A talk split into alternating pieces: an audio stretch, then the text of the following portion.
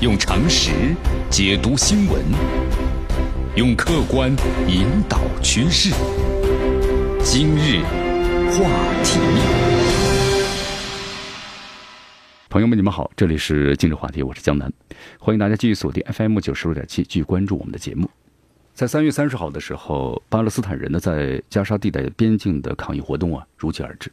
之后的话呢和以色列的军队又发生冲突，结果造成是四死两百多伤。其实咱们回忆一下，就是去年大游行呢造成的严重后果，就人们呢特别担心，就说今年的形势是不是会更加的恶化？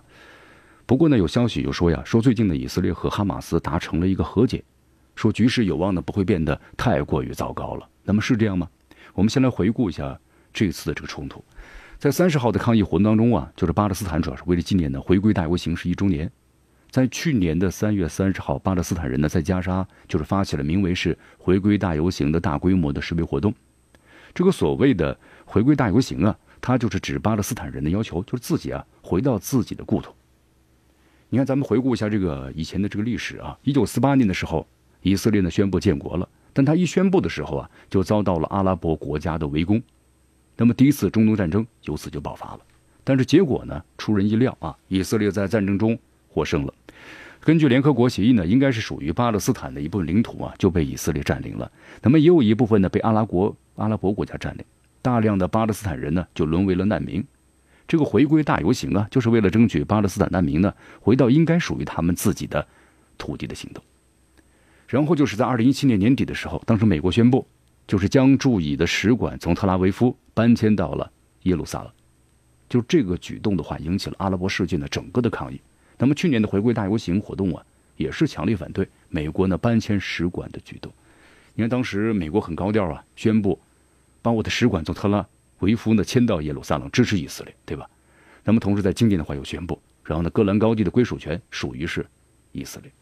你看美国为什么这么高调支持啊？跟美国的重心还是发展重心有关系啊。从国外的反恐重心呢移到是国内，那么在国外的话就要依靠他的盟友了，以色列就是他中东的盟友。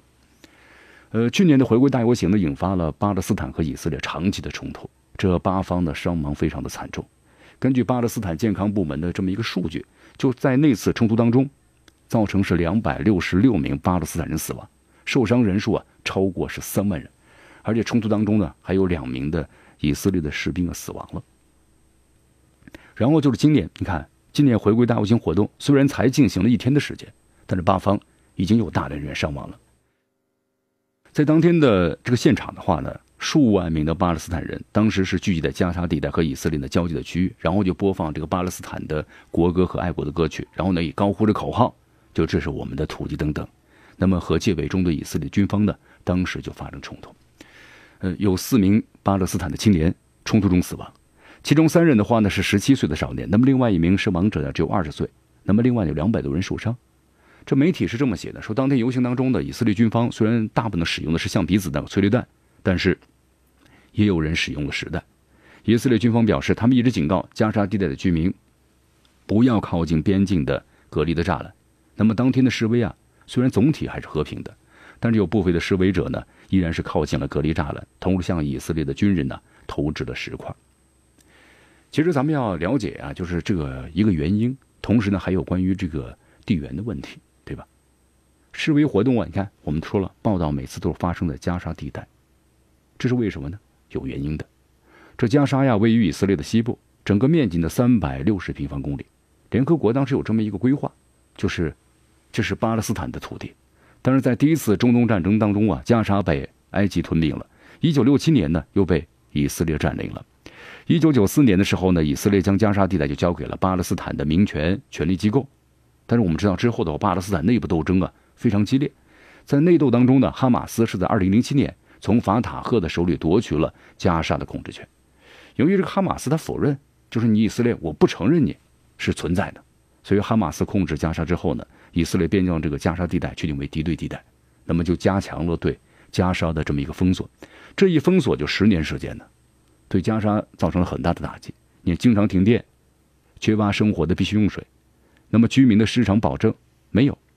更不用说什么教育和发展机会了。因此，国际社会啊经常谴责以色列对加沙呢这个封锁造成了人道主义的危机。但以色列不这么认为，以色列认为啊，哈马斯你控制加沙之后呢，经常会从那里对以色列发动袭击，严重威胁了我的安全。而且哈马斯啊深入群众，你想要打击哈马斯呢，而不伤及平民，根本做不到。所以说，在这种背景之下，加沙地带过去十年当中已经是成为巴以冲突的焦点所在。回归大游行呢再次发生也就不奇怪了。但是今年的话啊，人们挺担心一点，因为今年纪念回归大游行的活动啊，恰恰是以色列呢要举行大选。而且前一阵子啊，曾经火箭呢从加沙地带发射，而且这个火箭呢直飞以色列的北部的腹地，造成平民的受伤。那么让以色列啊对内塔尼亚胡呢感觉他很软弱，就对于这样的他们认为的恐怖分子这样的政策非常不满。因此今年以色列军方呢可能会加强。那么会不会造成更多的巴勒斯坦人伤亡呢？这个也不好说。好在现在形势啊虽然挺恶化，但有个好消息，就之前呢说哈马斯和以色列之间。达成协议了啊，就包括刚才我们所谈到的，一开始加沙地带火箭袭击以色列事件啊发生之后呢，据说埃及进行了调停。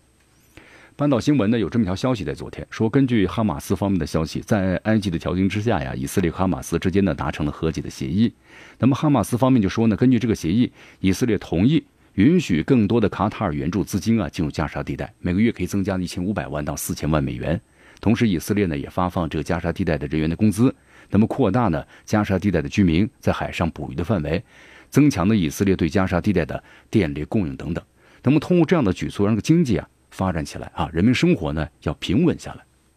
那么这是达成的一个协议。呃，作为条件，以色列要求哈马斯啊，那行，就是我们要发展经济和平下来，你必须要停止对我们的恐怖袭击，包括呢火箭发射。哈马斯方面呢还说，这份协议的具体时间呢过几天就会公布。不过呢，以色列方面并没有确认。有这样的一份协议，就这份协议啊，说单方面的所传出来的，是真是假？现在呢，我们还不清楚。那么，同时根据半岛新闻的记者报道呢，从三十号的示威现场看到啊，有穿军装的哈马斯的武装人员在游行人群当中，不过他们从示威者手中拿走轮胎，看样子也是在控制那局势，防止有人的焚烧轮胎，引发的更大规模的冲突。那么，另外就是这次游行示威的组织者呀，还向参加者呢发放了行动指南，要求他们听从指挥。背朝以色列的枪口，表示呢是没有威胁，不要做出呢挑衅的行动。那么从这一迹象我们看出来了，就这些游行和示威的话，好像比往年的行动啊更加和平，更加的克制。其实呢，我们也希望啊，这些好的迹象呢可以让局势比去年平静一些，因为我们都知道这巴以冲突啊，那就是一个痼疾。短期之内你要能解决呢，不可能啊。